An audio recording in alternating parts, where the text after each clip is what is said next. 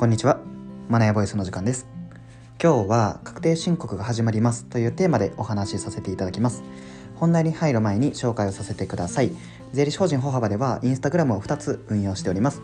一つは運用している中の人があった出来事や YouTube やボイスなどの宣伝を更新しております。もう一つは税理士法人歩幅の税の勉強という名前で歩幅が毎朝朝礼で取り組んでいるスピーチの内容を一部配信しております、え、こちらも税やロームの情報がたくさんですので、えー、税やロムが仕事に関係のある人勉強中の人は見て損はないかと思います、えー、興味がある方は是非フォローして見ていただければと思います、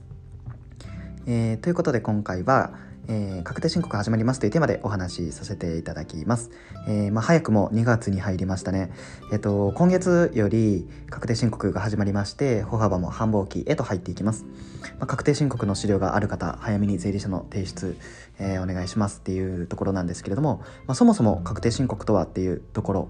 えこれは簡単に言うとですね、所得税を納める手続きになります。えー、今2022年でいうと、えー、2021年の1月から2021年12月31日までの間の収入から必要経費を差し引きます。でその所得から各種控除を差し引いた金額に対して所得税がかかります。でこの申告っていうのは2月16日から3月15日までですのでその間に行うようにしましょう。ただ、えー、我々のような会社員はですね、えー、会社が源泉徴収と年末調整を行って、従業員全員分の、えー、所得税の申告とか納税を代わりに行って、えー、いただいているため、確定申告は原則、えー、不要、まあ、免除されてます。えー、ただですね、年末調整を行っていても確定申告の対象となる方はいらっしゃいますのでご注意ください。